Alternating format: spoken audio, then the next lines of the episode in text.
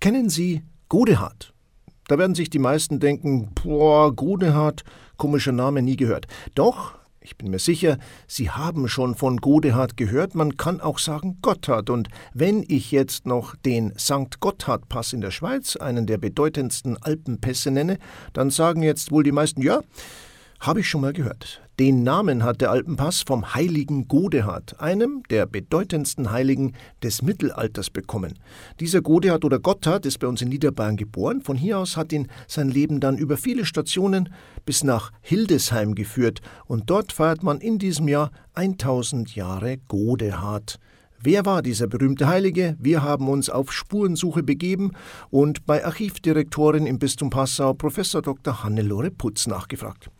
Frau Putz, die Eckdaten kann man ja bequem bei Wikipedia nachlesen. Godehard, geboren 960 in Reichersberg bei Niederalteich in Niederbayern, gestorben am 5. Mai 1038 in Hildesheim. Dazwischen liegt ein sehr spannendes Leben. Wer war jetzt dieser Godehard, dieser Gotthard, der auch heute noch ein Namensgeber eben für Pässe, Tunnel und vieles mehr ist? Godehard oder Gotthard, wie bei uns die Leute seit dem 19. Jahrhundert ihn ja nennen, war tatsächlich der erste Altbayer, der heilig gesprochen worden ist. Und das war im Jahr 1131. Und daran sieht man eigentlich schon, dass er ein ganz besonderer Typ gewesen sein musste.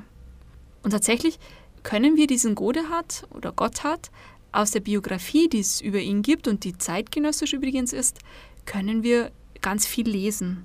Er hat ganz stark und tief aus seinem Glauben gelebt. Er war unglaublich intelligent und gebildet. Er war sehr tatkräftig und willensstark. Gleichzeitig aber scheint er auch den Menschen sehr zugewandt gewesen zu sein. Er hat sie irgendwie immer im Blick gehabt. Unablässig hat diese Godehard sich in Gebet und Askese, wie das halt im 11. Jahrhundert so war, geübt und kompromisslos und mit unerschütterlichem Gottvertrauen hat er sich dann von Christus in Dienst nehmen lassen. Woher weiß man denn das jetzt alles, oder besser gesagt, wer hat denn das dokumentiert? Das erzählt uns alles Wolfere, sein Biograf, der ihn gekannt hat, der ihn sozusagen auch ein Stück weit begleitet hat. Und er schreibt wirklich voller Sympathie und Verehrung über diesen Niederalteicher Abt und den späteren Bischof. Was weiß man denn jetzt über die Kindheit von Godehard? Gotthard oder Godehard ist 960 in Reichersdorf in der Nähe von Niederalteich geboren. Sein Vater war damals so etwas wie ein Wirtschaftsleiter im Kloster. In der Schule von Niederalteich wurde er von Odalgisus unterrichtet, einem Lehrer und einem Kanoniker, der damals in Niederalteich gelebt hat. Von diesem Odalgisus wurde er eingeführt, zunächst natürlich in die elementaren Kulturtechniken, also Lesen, Schreiben und Singen. Bald schon aber hat der Lehrer gemerkt, was für ein intelligenter Schüler da vor ihm sitzt und hat ihn Stück für Stück weiter in die Welt des damals bekannten Wissens eingeführt. Und nach einigen Jahren hat dann der damalige Erzbischof Friedrich von Salzburg ihn erkannt als begabten Jugendlichen, hat ihn von Niederalteich aus mit sich mitgenommen, unter seine Fittiche genommen und mit diesem Friedrich hat dann Godehard Salzburg kennengelernt, Italien kennengelernt und viele weitere Orte des Wissens. Nach einigen Jahren der Ausbildung ist dann dieser inzwischen junge Mann nach Niederalteich zurückgekehrt und er war dann in den Künsten und Wissenschaften sehr erfahren und sehr gelehrt. Frau Professor Putz Gotthard hat ja in sehr jungen Jahren große Entscheidungen getroffen, zum Beispiel die Eltern zu verlassen und in die Einsiedelei zu gehen. Wie war das? Ja, weil ähm, den Godehard haben immer die Erzählungen über Heilige und Einsiedler sehr interessiert. Und voller Begeisterung hat er beispielsweise die Lebensbeschreibung des heiligen Martin gelesen. Und von ihm hat er sich dann auch als Knabe inspirieren lassen. Er wollte dann kurzfristig Einsiedler werden. Und mit einem Schulkameraden hat er sich ohne Absprache mit Lehrern oder Eltern auf den Weg gemacht. Sie haben dann tagelang Psalmen gesungen und gebetet und sich von Baumblättern, Wurzeln und Kräutern ernährt. Die natürlicherweise besorgten Eltern haben diese beiden jungen Eremiten dann gesucht, haben sie auch nach einigen Tagen im Wald gefunden und sie wieder zurück nach Hause gebracht. Die beiden Jungen sind dann auch wieder zur Schule gegangen. Also die Einsiedelei bei Godehard die ist nur Episode geblieben. Das Ereignis macht spürbar, wie sehr Godehard von innen heraus den Glauben gelebt hat und wie sehr er in sich als Jugendlicher schon ein festes Fundament des Glaubens und der Christusbeziehung aufbaute. Warum ist er aber dann äh, in Niederalteich eingetreten? Wie kommt er dahin? Niederalteich war für Godehard oder Gotthard von Kindheit an der vertraute Ort. Dort hat er beten und arbeiten gelernt und dort wurde er zutiefst in die Spiritualität des heiligen Benedikt hineinverwoben. Seine Prägungen hatte er damals unter dem Schutz des heiligen Mauritius erhalten, dem Patron der Klosterkirche, und ihn hat Godehard sein ganzes Leben lang verehrt. Auch übrigens, nachdem er das Kloster bereits verlassen hatte und Bischof in Hildesheim geworden war. Diese tiefe Verbundenheit wird beispielsweise daran sichtbar, dass er dem heiligen Mauritius in Hildesheim ein Kloster geweiht hat. Godehard war ja fast 25 Jahre lang Abt in Niederalteich. Seine Spuren sind heute noch gegenwärtig in Niederbayern. Ja, also von Godehard gibt es immerhin noch einen Abtstab, eine Kasel, ein Pontifikalschuh und ein Singulum. Und die Stücke sind ja inzwischen mehr als 1000 Jahre alt und sie zeigen sehr schön, dass Niederalteich seinen Abt nie vergessen hat, sondern ihn schon sehr früh und bald als Heiligen verehrt hat. In der Basilika gibt es heute die Godehard-Kapelle und in dem Haus in Reichersdorf, wo er geboren ist, wird auch die Memoria gepflegt, und zwar mindestens seit dem 16. Jahrhundert. Und das ist ganz besonders bemerkenswert, denn eine so lange, kontinuierliche Verehrungstradition an einem Geburtsort eines Heiligen ist durchaus eher selten. Wir reden vom Mittelalter. Goliath lebte in einer Zeit, in der Klöster die Zentren von Wissen und Kultur waren. Es gab aber auch Umwälzungen. Viele Klöster zeichneten sich auch durch eine heute, naja, würde man wohl sagen, menschliche Lebensweise aus, also weit entfernt von dem, was dem Ordensgründer Benedikt von Nursia so wichtig war. Welche Rolle spielte denn Godehard oder Gotthard äh, jetzt als, sagen wir mal, Reformer? Als Godehard in Niederalteich zur Schule gegangen ist, da hatte sich das Kloster tatsächlich sehr weit von der benediktinischen Lebensform entfernt. Es war zu einem Kanonikerstift geworden. Also die Kleriker lebten in einem relativ losen Verband miteinander. Und damit haben sich die Kleriker auch eine deutlich leichtere Lebensform zur Norm gemacht. Dem Salzburger Erzbischof Friedrich und dem bayerischen Herzog Heinrich dem Zenker hat es nicht sehr gefallen. Die haben dann kurz entschlossen das Stift wieder reformiert und die Gemeinschaft zur benediktinischen Lebensordnung zurückgeführt. Und damit es gelang, haben sie prompt von außen einen Reformabt eingesetzt. Das hat zu einer richtigen Krise in diesem neuen Konvent geführt. Solche Prozesse rufen natürlich irgendwie immer Unstimmigkeiten und Streit hervor. Die Mönche mussten sich von liebgewonnenen Traditionen trennen. Sie mussten sich von ihrer gewohnten Lebensordnung trennen. Und die benediktinische Form hat den ganzen Menschen und mit seiner ganzen Kraft beansprucht. Also sie mussten beispielsweise auf eigenen Besitz jetzt verzichten, auf eigenen Willen, sowie auf Ehe und Sexualität.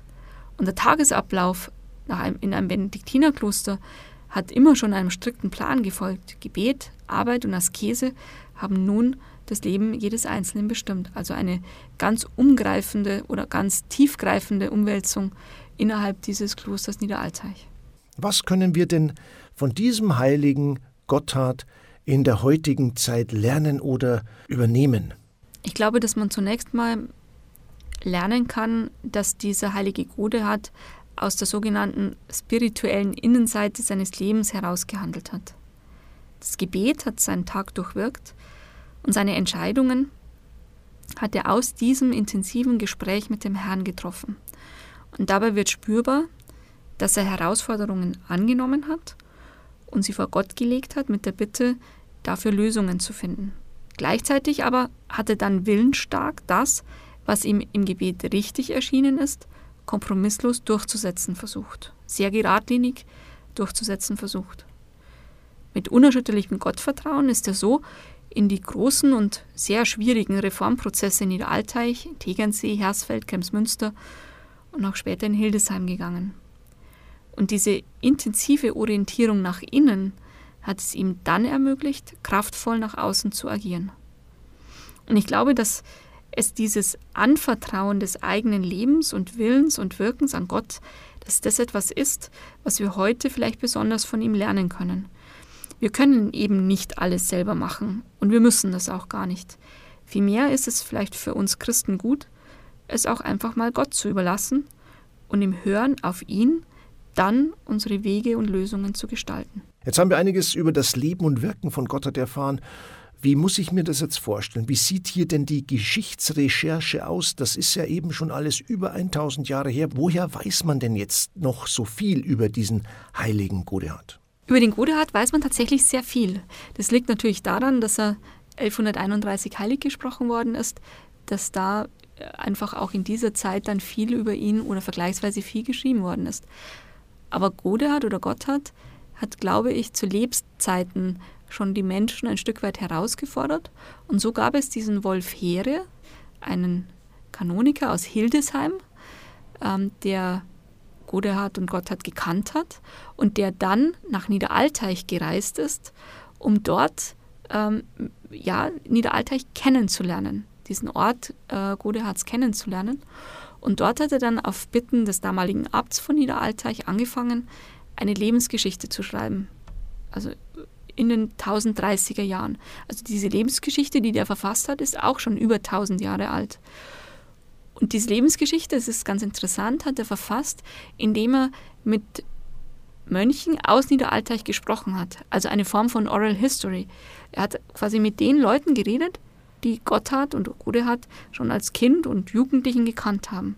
Und deshalb sind die Geschichten, die er dann erzählen kann über diesen Godehard oder Gotthard, so spannend und intensiv, weil man spürt, dass hier, dass es ein Ausfluss ist aus Gesprächen mit Menschen, die damals Godehard oder Gotthard gekannt haben. Und damit ist diese Lebensgeschichte etwas, das sozusagen den, die Zeit von tausend Jahren überwinden kann und uns plötzlich einen sehr schönen und sehr plastischen Eindruck äh, gibt in das Leben dieses besonderen Menschen. Und diese Biografie, die gibt es heute nachzulesen in Buchform?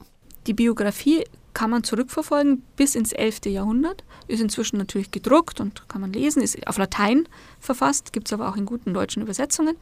Das ist wirklich der Text, der im 11. Jahrhundert entstanden ist. Also das ist nicht etwas, was wir uns jetzt rekonstruieren müssen oder wo wir stark darüber nachdenken müssen. Nein, wir können uns mit diesem Wolfere, mit diesem Kanoniker in das 11. Jahrhundert von Niederalteich hineinversetzen, können mit ihm diesen Zeitsprung gehen und kommen, landen sozusagen ganz nahe an diesen heiligen Godehard oder Gotthard und können dann erkennen und mit ihm sozusagen seine Lebensschritte mitvollziehen.